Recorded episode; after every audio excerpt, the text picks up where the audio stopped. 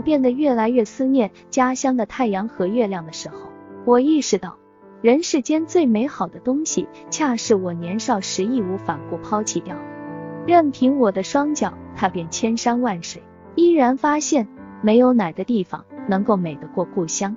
要不，古人怎么会说月是故乡圆呢？活着，从来只是一种感觉。我们只是偶然来到人间，体验一把生老病死，跟无数活过又死去的人和动植物一样，灭了就灭了，再生再灭，佛家称之为轮回，只是人生的剧本不同罢了。有的人活得精彩，励精图治，或创造财富帝国，或留下惊世言说；有的人碌碌无为。默默度过一生，但是真的没有必要去刻意比较，刻意比较带给人心灵的伤，是看不见摸不着的，却暗藏着极重的负能量，它让人长时间沉浸在郁闷、自卑甚至自责的阴影里，痛苦的无法呼吸自拔。早年刚出校门，我到就近大城市打工一家服装店打工。有一天，店里来了一名的亲的男顾客，他是那种自来熟的人，就多跟他多聊了几句。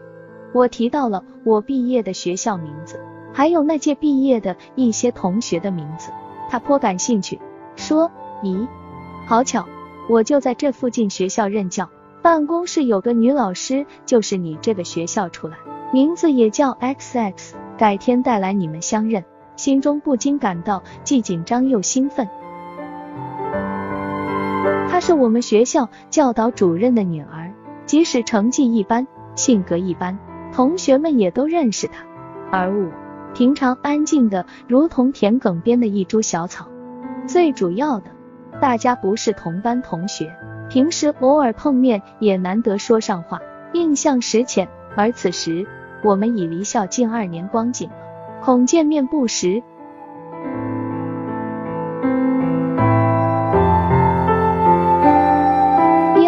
上午，我正在店里忙碌，果然有个穿戴时尚的妙龄女子翩然入店。我意识到应该是她，但我半张着嘴，始终没有大声呼出她的名字。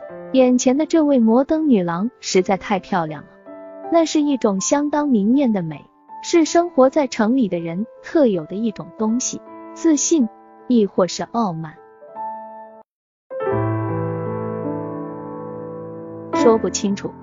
或许只是我自卑的心理在作祟。二年，仅仅二年，我们从象牙塔出来，蜕变成了社会人。我应该明白，大家都不是一脸书生气的小姑娘了。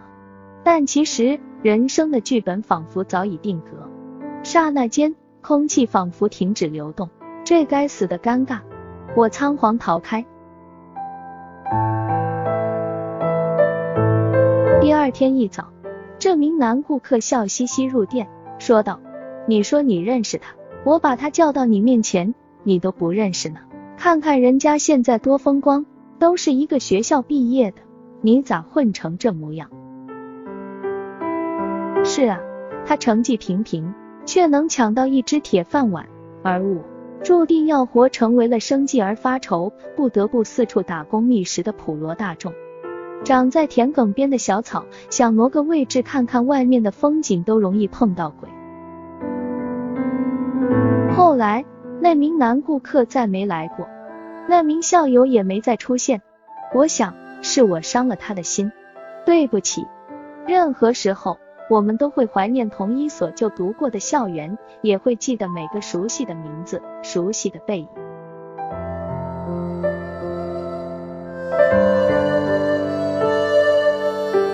上没有两片相同的树叶，树叶剥离树枝的瞬间，以其不同的轨迹飘零，这才是人生。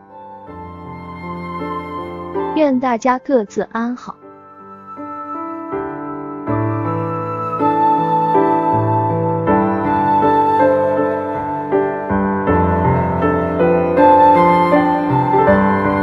雨雨溪，我们不应该活在比较里。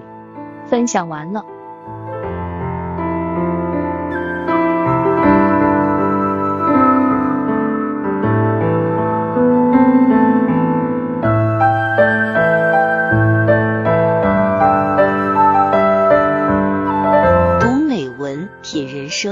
世界，打开心灵的锁。小伙伴们，下期再见。